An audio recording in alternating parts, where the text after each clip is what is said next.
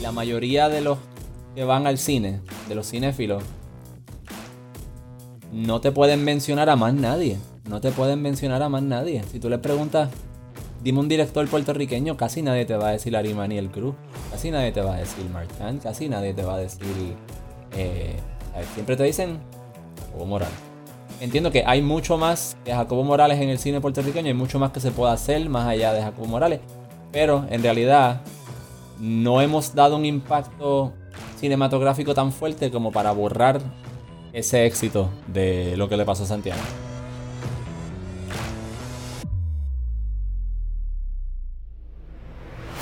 Estás escuchando técnicamente. Aquí discutiremos temas de interés con información confiable para que la próxima vez que abras la boca para dar tu opinión estés correcto técnicamente. Bueno, saludos. Este es el podcast técnicamente. Eh, en el día de hoy pues, tengo como invitado a Nelson Santana, que es uno de mis muy buenos amigos, pero eh, la razón obviamente por la cual él está aquí es porque pues él estudió cinematografía, no sé si así es que se llama, pero en la Universidad eh, de Sagrado Corazón y él se dedica obviamente a todo esto que tiene que ver con este, grabar películas, ya sea pues, cosas de weddings, etcétera. By the way, le podemos dar un plug aquí a tu, a tu negocio, by the way. Así que, este, pero nada, oye, bienvenido a, Técnicamente. Vamos a estar hablando en el día de hoy sobre el cine de Puerto Rico. Y esto es un tema interesante porque, aunque yo sé bien poco del tema, este, lo, lo, sé simplemente como consumidor de Caribbean Cinema, que eso fue algo que te estaba comentando los otros días. este, sí me gusta el tema en general porque yo tengo unos sentimientos bien particulares al respecto. Eh, sonada, primero que todo, como te dije ahorita, pues bienvenido. Muchísimas gracias. No sé si tienes algo que aportar a, este intro que acabo de hacer fatulo tuyo, pero pues mm. bueno, está bastante, yo creo que cubre bastante de lo que, lo que soy y lo que hago. Eh, saludos, ¿verdad? A los, eh, a los, que estén escuchando este podcast. Eh, soy Nelson Santana. sí, el bachillerato no se llama cinematografía, se llama... Lo que tenemos es un bachillerato en comunicaciones con concentración en producción digital de cine. Exacto. En otras palabras, cinematografía. Oye, eh, fancy. Vamos a, vamos a tirarnos ¿Y tú sabes cómo son estos títulos. y, si te, y si te enseño el diploma, está en latín. Oh. Este, sí, no, que es como que. Ajá. Eso después lo leo. Y, ajá, y llevo, llevo, llevo dos o tres añitos trabajando en lo que es más la videografía, que, el, que lo que le llamamos cine, lo que conocemos cine como tal de, de pantalla gigante, del el cine que conocemos, del que vemos en Caribbean Cinemas y eso, pero sí estoy, sí trato de, siempre trato de come back to it lo más que pueda para saber, ¿verdad?, en qué estatus está la industria y qué, y qué podemos hacer y ver cómo la podemos reforzar. Pues, mano, la, la idea de hoy es que podamos tener una conversación franca de lo que está pasando en el cine de Puerto Rico.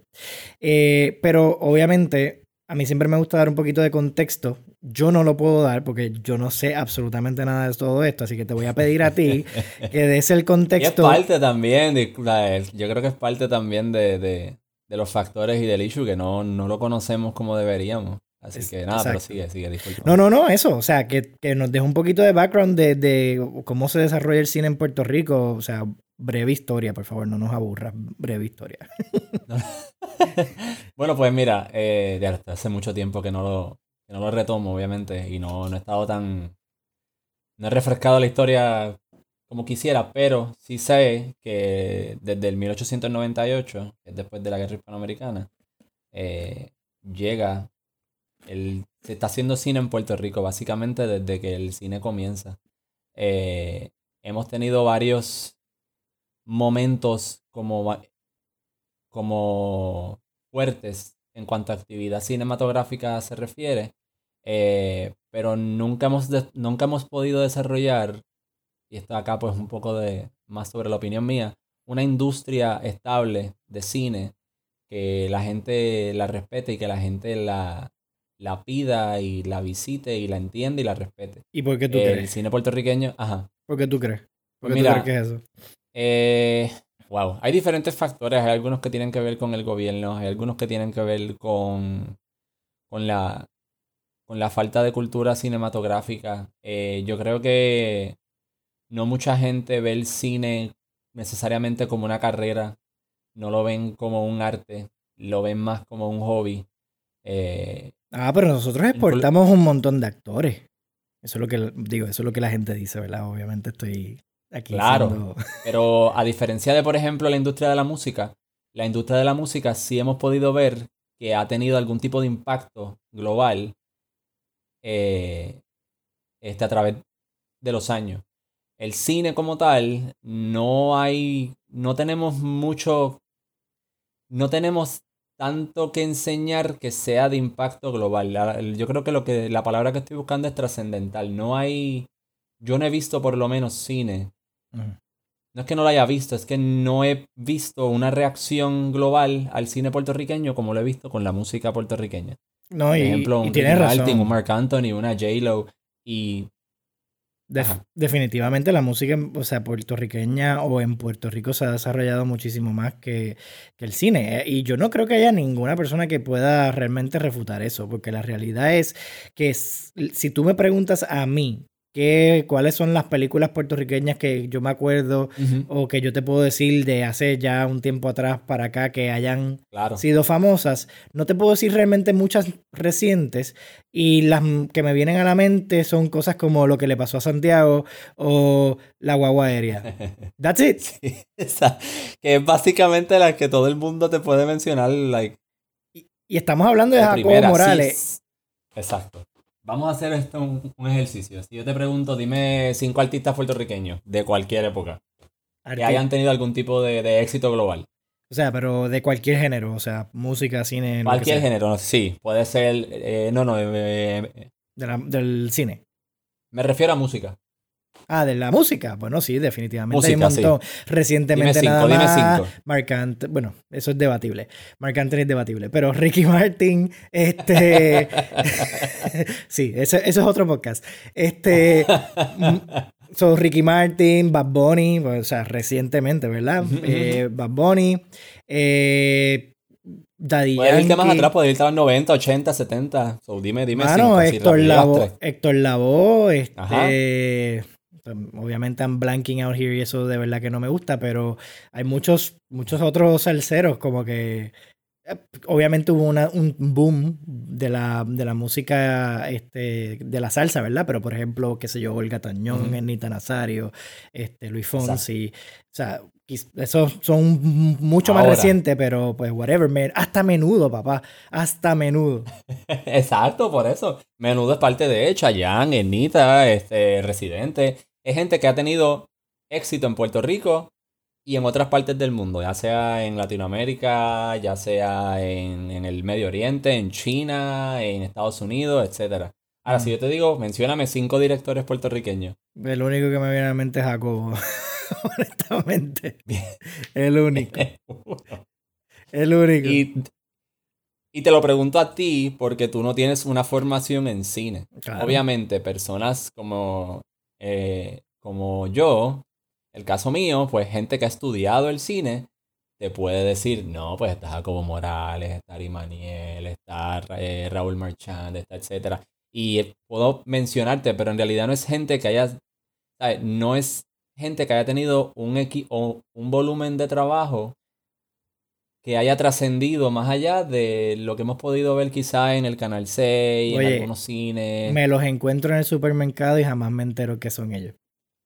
Y no vas a saber quiénes son. Y si te digo, dime cinco películas puertorriqueñas, te me vas a bloquear también probablemente. Sí, bueno, con la ayuda de Google, pues cualquiera. Pero, oye, eh, aquí parte y, volvemos, quizás vamos entonces un poquito para atrás, porque Cualquiera que se pare aquí al frente tuyo y empiece a hablar sobre esto, pues obviamente te va a hablar de Jacobo Morales, pues porque Jacobo es el que, como quien dice, más eh, éxito, si le podemos llamar así, ¿verdad? Éxito ha tenido en, en darse a conocer. Obviamente no es necesario. Es una figura bien importante en el cine. Te guste el cine de él o no te guste, que si ya haces, ya haces otra conversación y otros 20. Exacto. Que te guste lo que le pasó a Santiago, que te guste el cine de Jacobo Morales, que te guste cómo él escribe y cómo él dirige, pues ya eso es diferente. Exacto. Ahora. Pero sí es alguien que, ha tenido éxito. Ahora, aquí hay que hacer una distinción bien, bien grande. Y es que el cine puertorriqueño no es que la gente venga aquí a grabar el cine. Estamos hablando de que se produzca con y que se haya se haga con talento puertorriqueño por directores puertorriqueños que hicieron un guion este y, y whatever, porque no necesariamente ni, siquiera tiene que ser sobre Puerto Rico. Lo importante aquí es no eso. Lo que define que una película sea de un país o algo más que todo es que la casa productora eh, y el y el el crew sea de ese país. Gracias. Es lo más. Porque tú puedes hacer una película. Porque hay muchas películas que son americanas que no son grabadas en Estados Unidos. Exacto. Y son películas. La mayoría. Oye, se van por ahí. O sea, Hollywood. Y, y, también hay una distinción, porque obviamente está Hollywood y está las películas que se producen fuera de Hollywood. En los Estados Unidos, pero fuera de Hollywood. Porque es un andamiaje completamente distinto. Y de eso podemos seguir hablando ya mismo. Pero por lo menos específicamente sobre el impacto de Jacobo Morales en, en, en el cine de Puerto Rico, ¿ha sido una ayuda o una desayuda? En tu opinión, obviamente. La pregunta que si el cine, que si el cine de Jacobo Morales ha sido una ayuda para el cine puertorriqueño o una desayuda. Pues yo diría que ha sido una ayuda en el sentido de que ha visibilizado, por lo menos, porque lo que le pasó a Santiago es la única película que ha sido nominada a un Oscar. Eh, película puertorriqueña nominada al Oscar. Eh, otro problema que viene también es que nosotros no podemos participar ya en la categoría de cine extranjero porque por el revolú este de que somos territorio ah, de los e Estados Unidos. Para eso somos parte de los Estados Unidos. Ok, está bien. Claro. Otro podcast. Y la, y la categoría dice Foreign Language. So, foreign language debería ser. O sea, si yo la hago en básicamente eso. Si, la peli si yo la hago en español, es un foreign language film. Claro. No es que haya sido. Pues ya eso, es otra, otra discusión, básicamente. Pero sí. lo único que no me gusta y no le puedo echar la culpa a Jacobo Morales, porque no es culpa de él en realidad, es que no, ¿sabes? La mayoría de los que van al cine, de los cinéfilos, rayos, palabras no te pueden mencionar a más nadie. No te pueden mencionar a más nadie. Si tú le preguntas, dime un director puertorriqueño, casi nadie te va a decir Arimani el Cruz. Casi nadie te va a decir Marchand. Casi nadie te va a decir. Eh, siempre te dicen Jacobo Morales. Que es una figura importante. Es una figura que, ah, que, claro, hay que estudiar. Si se va a estudiar el cine puertorriqueño, tienes que estudiarla.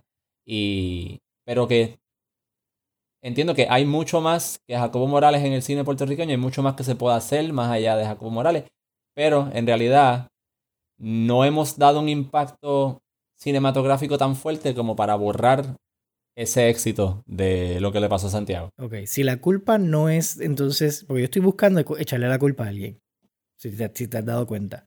Yo quiero echarle la culpa a alguien de, de por qué en Puerto Rico no se producen buenas películas. ¿Ok? Porque quiero pensar que no tiene que nada que ver con que nosotros somos todos unos haters de nuestras propias cosas. Quiero ver, eh, quiero primero inicialmente pensar Exacto, porque mira, de alguien. aquí la gente consume, la gente consume lo de aquí, la gente, yo entiendo que, que no me, son los primeros que, que apoyan lo de aquí. No me he perdido ni una sola película de Avengers y se me hace bien difícil ir a ver una película puertorriqueña.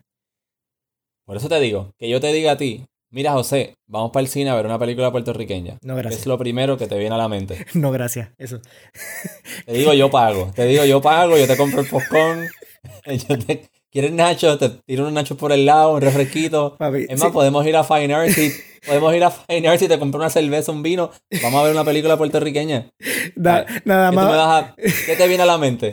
Free food, porque de verdad ni, no es por ver, o sea, no quiero ver las películas puertorriqueñas porque la realidad es que para mí. ¿Por qué no? Porque son una pérdida de tiempo porque la mayoría son low budget y, y, voy a voy a. Oye, pero espera.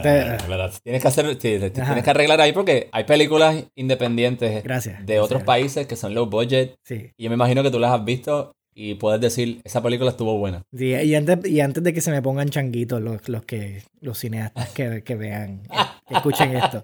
No lo digo por eso, porque yo sé que no necesariamente aquí hay dinero para producir un montón de cosas buenas. Me refiero a que yo le llamo low budget a cualquier cosa que se ve cheap, que se ve que no le, no le dedicaron el tiempo either para desarrollar el diálogo, para buscarse a personas que actúen bien. Porque, oye, la actuación es un arte. Hay personas que lo hacen bien, hay personas que lo hacen mal. Y eso no necesariamente... O sea pudiéramos sustituir low budget por que se vean amateur.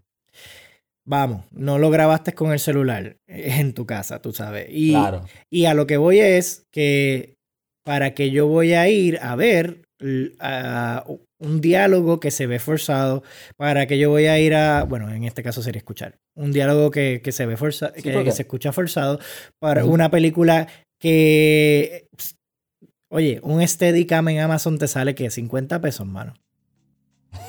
O sea, este, porque, oye, he visto películas recientemente este, que, ¿verdad? Preparándome, vamos a hablar claro, preparándome para esta conversación, eh, me puse a ver algunas películas y, muchas son así, o sea, los diálogos no son muy, no son muy buenos o quieren puertorriqueñizar demasiado el jodido audio, este, de que, ah, el, arrastrando las R como si como si todo el mundo hiciera eso. No todo el mundo lo hace.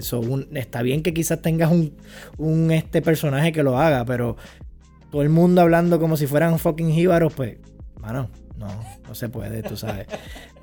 Ajá, y se dijera que trata de una estampa ah, jíbara, pues lo puedes entender obviamente, porque tú dices, ah, ok, esto es, esto es parte de una realidad que se vivió hace unas décadas atrás en Puerto Rico. Pero ¿cuánta gente de verdad habla así? Exacto. Aquí ahora mismo. Ahora mismo nosotros hablamos en Spanglish la mayoría de lo que hablamos. y no dejamos de ser más puertorriqueños que el que dice, compa y José. Exacto.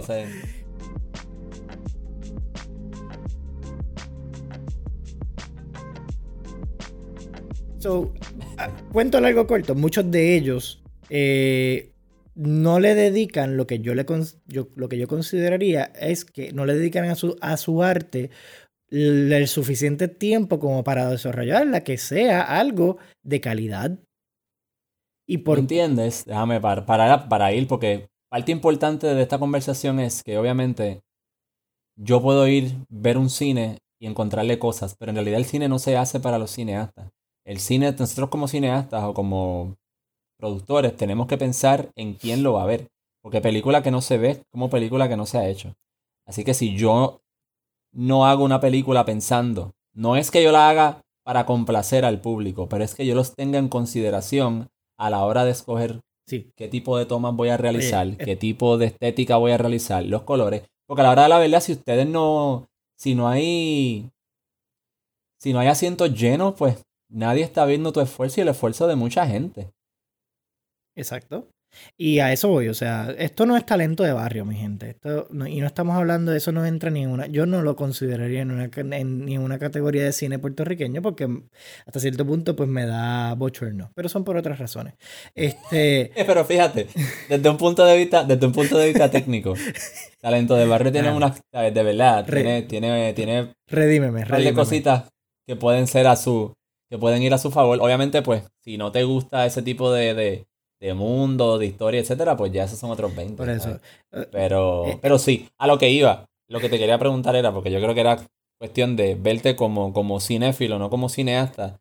Eh, ¿Tú entiendes que el cine puertorriqueño cojea o que se siente chapuceado o que, o que le falta? Completamente. Lo sientes incompleto. Completamente. Esto no, esto no es ni una duda, eso es lo que es. O sea, el cine de Puerto Rico tenemos tremendo talento. Aquí yo creo que la gente se destaca por su talento de, o sea, de poder actuar bien. Eh, en términos generales, los artistas de Puerto Rico son de un calibre excelente.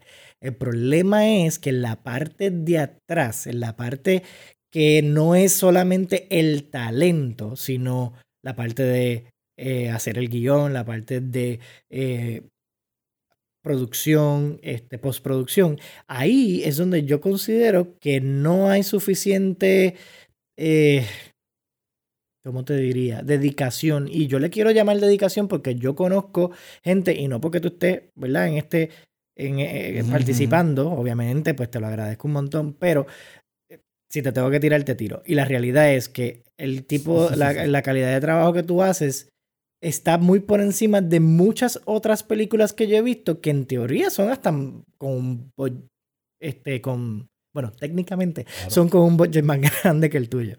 ¿Me entiendes? Entonces, eh, no. tiene nada que ver con talento, tiene que ver con dedicación. O sea, gente que se conforma con poner algo allá afuera que eh, obviamente es el, el, presupuesto no debería, nunca, nunca en la vida debería ser una excusa para ser mediocre o ser subpar en lo que vayas a hacer. Si tú, obviamente, si tú tienes un budget bajito, pues tú tienes que buscar la manera de ser creativo y trabajar con ese budget y crear algo que, que se sienta que es más allá de ese budget. Por ejemplo, esto lo dijo, si no me equivoco, Quentin Tarantino en una entrevista. Si a mí me dan, por decirte un número, 100 mil dólares para hacer una película, yo voy a montar una película que luzca como de un millón. Exacto. Si a mí me dan un millón, pues yo voy a hacer que la película luzca de 5, de 10 millones. Claro. Esa es la idea. Sí. ¿Por qué no? Porque es que al final no tiene nada que ver con. O sea, fine. Definitivamente hay una diferencia entre una cámara que cueste 20 mil dólares y una cámara que cueste, este, qué sé yo, 2 mil. Definitivamente debe haber un picture quality difference. Pero eso no quita la toma que tú vayas a hacer. O sea, tú me das a mí una cámara de 20 mil dólares y créeme que se va a ver como si lo hubiese grabado en un iPhone.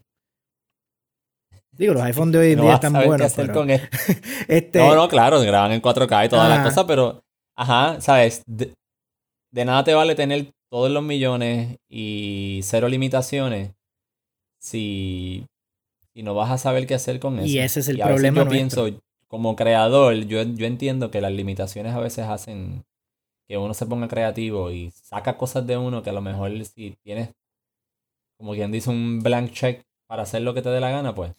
Quizás tú. No los tendrías igual. Quizás tú, porque no eres tan mamado y sabes que tú no quieres poner algo allá afuera que no sea de calidad. Pero hay muchos que se conforman solamente con el hecho de poder decir, hice esto. Y ese es. Y eso again, tema de otro podcast, porque pues entonces eso también va a ciertas características de, de personas en Puerto Rico que al final no dan necesariamente la milla extra, se conforman con solamente llegar a la milla. Eh, claro. Y, pero, punto aparte, todo esto es lo que hace para mí, ¿verdad? Que el cine de Puerto Rico no llega a donde tiene que llegar. Ahora, yo invito a muchos de los que están escuchando esto hoy, ya sea pues por entretenimiento propio o porque, qué sé yo, este, están escuchando esto y quieren eh, aprender un poquito más, que vayan entonces a la página este, que precisamente fuiste tú el que me lo compartiste. Yo ni sabía que, esto, que esto existía. Eh, pero existe en... La página es reciente, la página es reciente. Ah, pues, pues mira para allá, por eso mismo es. Eh, eh, existe una página, eh, que estoy buscando aquí el, el URL para poderlo decir, pero existe una página donde tú puedes ir a ver los eh, el cine, Puerto Rico. Ah, exacto, cine.pr. So cine.pr tiene es como un repositorio, creo que así es la traducción en español, un repositorio de todas las películas o muchas de las películas que se producen en Puerto Rico y tengo que decirte, hay un montón ahí. Este son cortometrajes y largometrajes. Eso quiere decir que para traducirlo al español de todos los días son películas cortas o películas tradicionales. Este, y pues ahí tú vas a poder primero pues, encontrar entretenimiento, la vas a poder, vas a poder ver muchas películas gratis, porque hasta donde vi no tienes que pagar por ninguna de ellas. Incluso hay una que está en, me, sorprendió porque está en Amazon Prime. Esta, así que todos los que tengan, todos los que paguen por Prime, Prime Video, pues pueden verlo. Este que se llama Antes de que cante el gallo. So, esto se los estoy diciendo y se los estoy mencionando porque honestamente la empecé a ver un poquito. Este, y de verdad, todo lo que yo he dicho que es lo que me molesta del cine, that movie is not. So, esa película, para mí y para mis estándares, está bien hecha. So, la recomiendo en ese sentido. No la he visto completa. So, si está bien porquería, pues I'm sorry. Eh, pero ahí tú puedes entrar y ver todo lo, demás. Pero por lo menos pudiste ver, sí, pero exacto. Pero ahí por lo menos en, esa película se puede ver un esfuerzo a, a ser trascendental, a llegar más allá de lo que estamos acostumbrados a ver. Exacto. Y es lo que yo entiendo. Pues sí, yo los invito de la misma manera a que vean todo lo que hay ahí y, lo, y comprobar lo que yo estoy diciendo. Porque te lo juro que yo empecé a entrar a diferentes películas random porque no conozco ninguna de ellas. Y, y, me, y me dije, voy a ver los primeros dos minutos. Veía los primeros dos minutos y te, te, lo juro, o sea, no, no son watchable, no son watchable. Y como no le quiero tirar a nadie, porque la idea aquí no es tirarle a nadie, no voy a mencionar ninguna de las películas. Pero es bien difícil, es bien difícil tú verlo. Y estoy seguro que en los Estados Unidos se producen películas también así de malas, pero es, es tan decepcionante pensar que aquí pasan décadas sin nosotros poder decir que salió una película buena, por lo menos por década. No la hay. Y algo que, y algo que me molesta, por lo menos a mí, esto ya es una molestia personal, es que cuando sale una película buena, porque antes que Cante el Gallo salió en el 2016. Exacto. Sale una película buena y no podemos, como quien dice, seguir por esa vía. No podemos seguir el ejemplo de ese cine y continuar y llevarlo a un punto o a un nivel de calidad donde otros cines y, y otros cinéfilos lo vean y digan, wow, el cine puertorriqueño tiene mucho y está dando de qué hablar. Eso tú lo puedes decir del cine español, tú lo puedes decir del cine en Ecuador, del cine en Argentina, del cine surcoreano, que, que ahora recientemente se llevaron el Oscar a Mejor Película. Así, con Parasite. Ah, y, ajá, que by the way, véanla. No la he visto. Es una película, es una película fascinante. Está ahora mismo en Hulu. Los que tengan Hulu la pueden ver. Y, sabes que la gente está peleando porque no, en los Estados Unidos porque no lo pusieron un track en inglés. Ah, bueno, pero imagínate. esos son otros, ya esos son otros 20, pero en realidad también, y yo creo que esto, esto es otro factor y otra vertiente del problema que tenemos con el cine de nosotros. Y es que la influencia que nosotros tenemos de lo que es cine, ¿de dónde viene? Bueno, obviamente de Estados Unidos, sí. lamentablemente, y el cine que viene de Estados Unidos es el cine mainstream comercial, es el que te ponen en la sala y es el cine de Hollywood. ¿Qué pasa? Ellos tienen el presupuesto para hacer cine al estilo Hollywood, por eso es que ellos son Hollywood. Nosotros, por una milésima de lo que de lo que cuesta una película de allá, estamos tratando de hacer películas que luzcan como esas. ¿Y qué pasa? Lucen como copias como copias baratas de cine que pues que tiene el dinero para realizarlo. A ver, por ejemplo, a la hora de meterle efectos especiales al cine de Puerto Rico, pues tú sabes, no es lo más recomendable. No es que no se usen los efectos especiales, es que tú no puedes crear una película que sea basada en efectos especiales claro. en Avengers no, yo entiendo, Puerto Rico. Yo entiendo completamente, o sea, juega dentro de, tu, de dentro de tus medios. O sea, si no tienes chavos para hacer efectos especiales y sabes que lo que se van a ver es cheap, no lo hagas.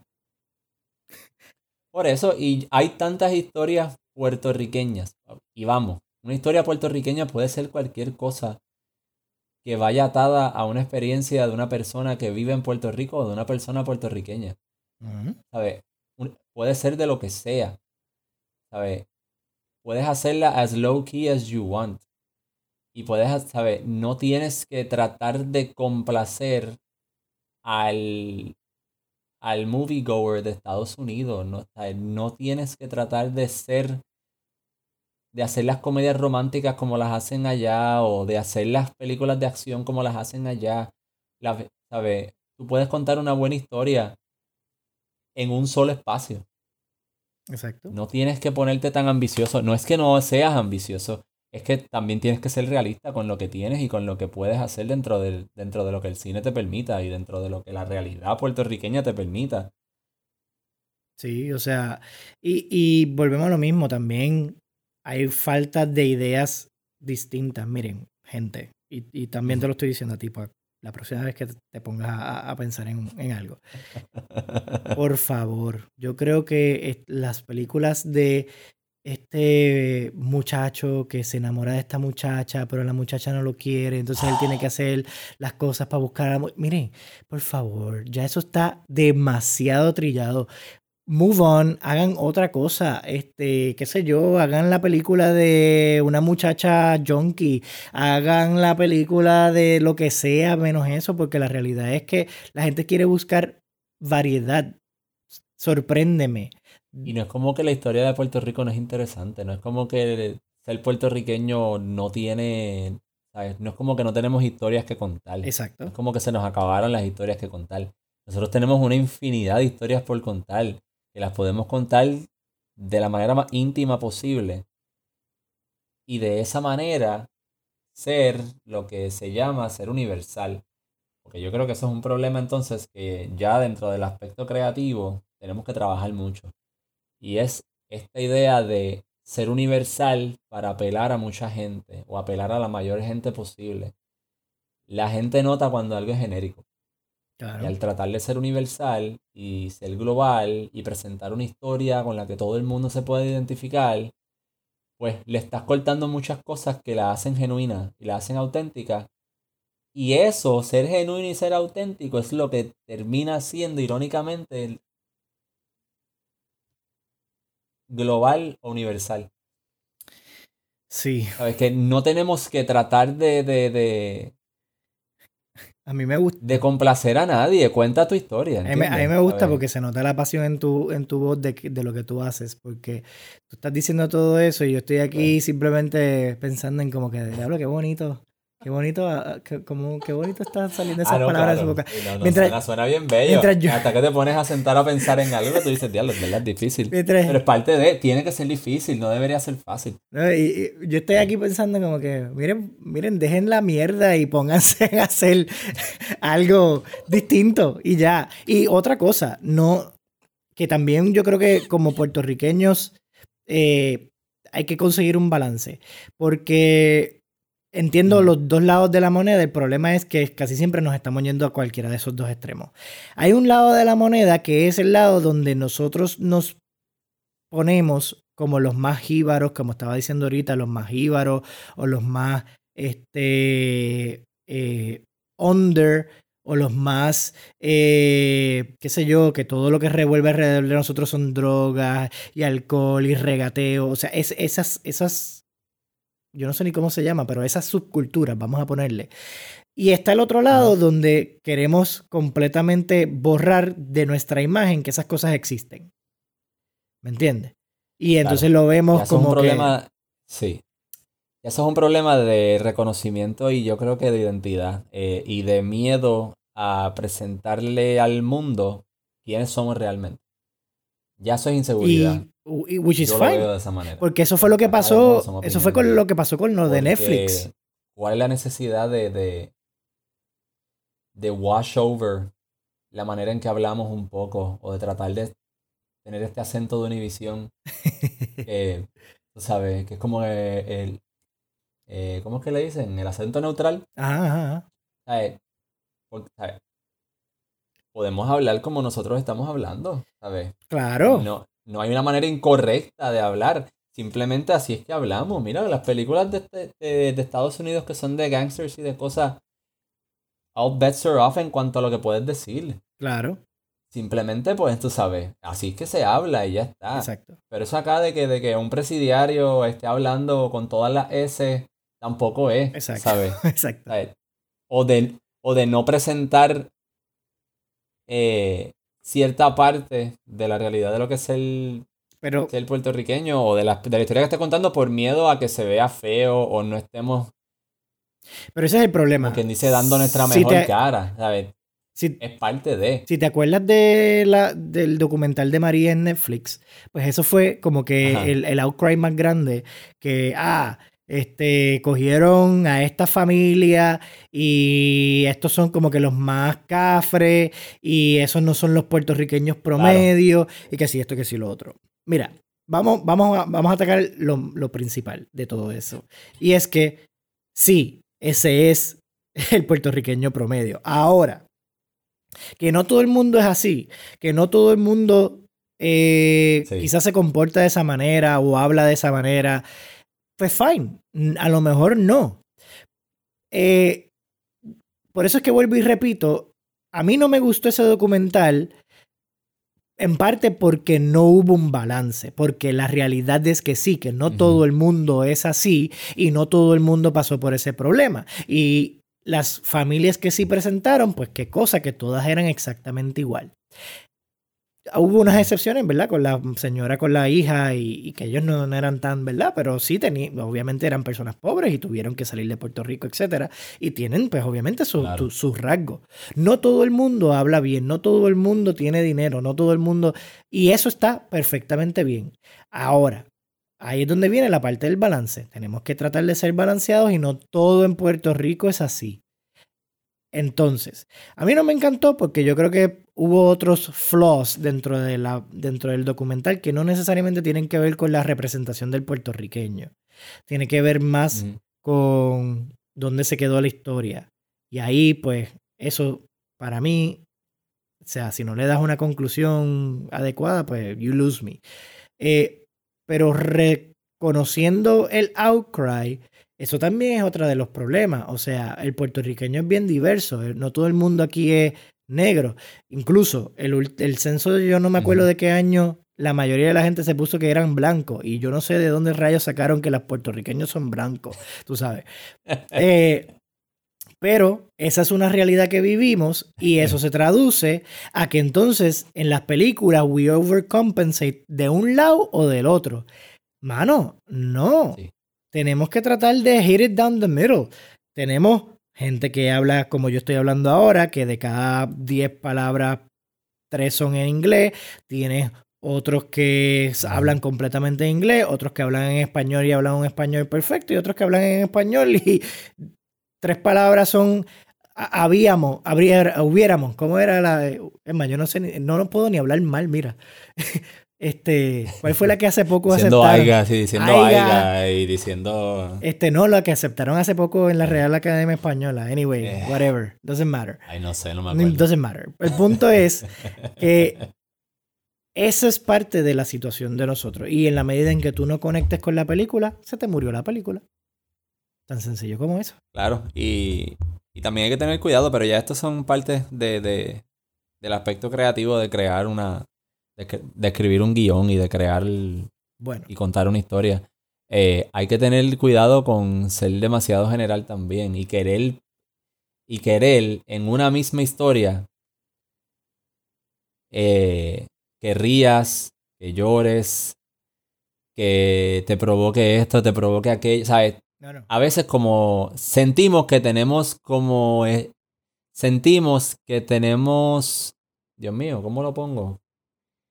Que nos dieron una oportunidad para hacer una película y esta es la única oportunidad que voy a tener para presentar todo lo que yo sé. Y yo te voy a enseñar todo lo que yo sé y yo te voy a hablar de cómo te puedo hacer reír, cómo te puedo hacer llorar, cómo te puedo asustar, todo en una misma película. Y tenemos que ser un poquito más reservados a la hora de contar nuestras historias y entender que hay más de lo que estás viendo y quererte like leave you wanting more. Es básicamente la frase. Claro. Ahora mismo. Que tú sepas que de, esa mente van a salir más cosas y así tú estás pendiente a la próxima película de José Maldonado, por ejemplo. Uf, eso sería tremenda, tremenda película. Este, pero ahora mismo la única emoción que esas, o el único sentimiento que esas películas evocan es náusea. Eso es todo. esa es la realidad. Ya se nos está acabando el tiempo. Solo que me gustaría concentrarnos ahora es en qué tú propones que se puede hacer para mejorarlo. Porque vamos, no lo dejemos en el tono, ¿verdad? No, no, no, no, no, claro, porque esto no es para. Esto no es para tirar solamente, porque en realidad se, se, critica lo de. Se critica lo de uno para que pueda mejorar. Exacto. Y yo creo que no hay, y para entretenimiento. nada más puertorriqueño que sacar cuando algo está mal, decirle esto está mal, vamos a mejorarlo. Y para entretener eh, también. Claro. No, no, no. Sí, no, claro, bueno, obviamente. ok, so, ¿qué tú harías para arreglarlo? La idea pasa. Pues mira, wow, ¿qué yo haría? Lo que pasa es que eh, son varias cosas que yo creo que deberíamos empezar a trabajar. El gobierno debería reconocer, y yo sé que está difícil con el tipo de gobierno que tenemos, el gobierno debería reconocer que el cine es patrimonio nacional, que el cine es una representación de quienes somos, que el cine es cultura y que el cine es arte, y lo puedan incentivar de manera tal que nosotros nos sintamos en la comodidad de que podemos contar nuestras historias como mejor queramos. Sí, no los incentivos esos de... no son los incentivos no, esos no es que vengan de ah, otros países a grabar. No, no, no, no, no.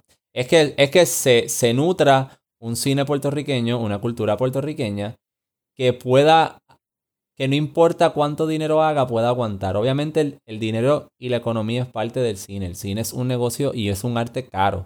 Y no podemos tampoco como artistas simplemente decir, esto es lo que yo quiero presentar y lo quiero hacer de esta manera, denme chavo hay que tomar en consideración que hay gente invirtiendo en lo que uno está haciendo y esa gente necesita recuperar sus inversiones porque para que la cosa se pueda seguir moviendo y más podamos seguir haciendo cine. Pero que también se sepa que si se, si, se, si se perdió dinero en X película, pues está bien, esa película como quiera representa una estampa puertorriqueña en alguna época. Claro. Porque eso nos, nos, va a representar, sea un documental, sea película de ciencia ficción, etc. yo creo que primero el gobierno debería ser un poquito más responsable con los cineastas puertorriqueños y nutrir el cine y que se propague el cine y que la gente lo pueda respetar. Eh, segundo, yo diría que, y esto quizá va atado a lo del gobierno, que a, que a nivel escuela yo entiendo que debería haber algún tipo de programa donde desde pequeño les vayan enseñando a los niños sobre el cine puertorriqueño y sobre cómo hacer cine para que ellos puedan ver primero que esto es una vía y es una posible carrera en la cual vas a poder o hacer mucho dinero o tener mucho trabajo. Bueno, eh, estás soñando con segundo, donde tú puedas porque es la música que nos enseñan, imagínate. Pero ajá. Por eso, pero, es esa es tu idea, esa es tu idea. Claro, no, no, definitivo. Tú me estás preguntando qué hay que hacer y te estoy diciendo más o menos. No tenemos una cultura cinematográfica como sociedad. Nosotros vemos el cine como, eh, como solamente escape. Y el cine, sí, hay una parte del cine que es importante que sea escapista. Pero también necesitamos entender que hay otros cines. Y tú sabes, no es solamente para que un grupito de, gente elitista te hable de lo importante del cine puertorriqueño. No, es para que la gente como sociedad discuta sobre el cine por qué me gustó esta película, por qué no me gustó y que te puedan argumentar de manera lógica, pues eh, la película no me gustó por esto, esto, esto, esto esto. Sabes que yo creo que en las escuelas se puede integrar un poquito más el cine dentro de lo que se enseña. Porque el cine es, entiendo yo, y es el único arte que cubre todos los demás artes. Tú puedes hacer una película de lo que te dé la gana, José. Bueno. literal, ¿sabes? Tú puedes. Ajá. Eso fue, eso fue bello. Eso fue bello. Yo quiero, quiero dejarlo ahí porque de verdad me gustó. quiero dejarlo ahí, me, me, me gustó, me gustó. Este, oye, mano, yo sé que esto es una conversación sumamente larga, que hay mucho, mucha tela para cortar. Sí, no, yo puedo estar aquí, yo puedo estar aquí hablando tres horas de esto. Lo que te digo es que, oye, gracias por, ser parte del, del podcast. Este, obviamente te invitaré en otras ocasiones para otras cosas un poco menos, mucho más light, vamos a ponerlo así. Este, no, no, claro. O, cuando salga la próxima película que esté, que esté dando de qué hablar, pues la vemos y la podemos Dale, y, la destrozamos. Hacia dónde sale. este. mano, muchísimas gracias. Este, ah, Nelson Santana. él es el. Eh, visiten su página, santana.pr. Eh, para cualquier cosa que ustedes necesiten, ya sea este, si se van a casar, si tienen un cumpleaños o un evento corporativo, lo pueden, este, lo pueden llamar. O si quieren hacer una película, pues ya saben con quién pueden contar. tipo lo hace de todo. Y quién sabe, a lo mejor, a lo mejor vean cositas por ahí. Así es. Que tengan mi apellido por ahí, así que sí, sí, veremos Si es Santana, por favor, lo, lo destruyen igual que acabamos de destruir todas las demás películas. bueno. Recuerda que puedes suscribirte en tu plataforma de podcast favoritos para que te notifique automáticamente de episodios nuevos. También puedes darle share en las redes sociales, seguirnos en Facebook y hasta dejar un review.